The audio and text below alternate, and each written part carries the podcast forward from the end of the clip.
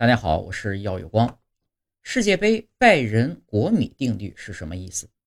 从1982年世界杯开始至今，每一届世界杯决赛的两支队伍总的阵容当中，必然少不了拜仁和国米两支球队的球员。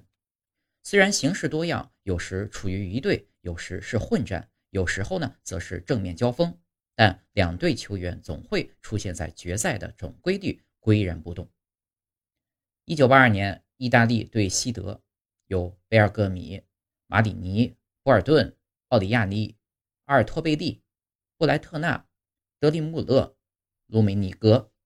一九八六年，阿根廷对西德，帕萨雷纳、马特乌斯、奥根塔勒、霍内斯、罗米尼格。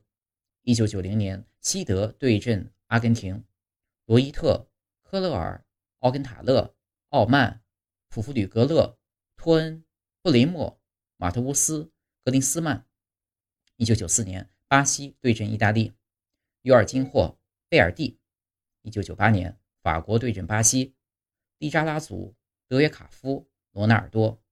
二零零二年，巴西对阵德国，罗纳尔多、卡恩、林克、杨克尔、杰里梅斯。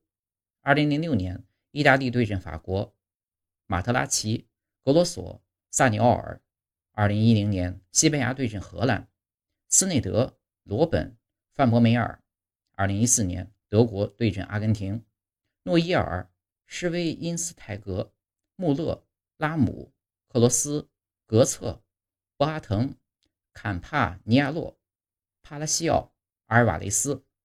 二零一八年，法国对阵克罗地亚，托里索、佩里西奇、布罗索维奇。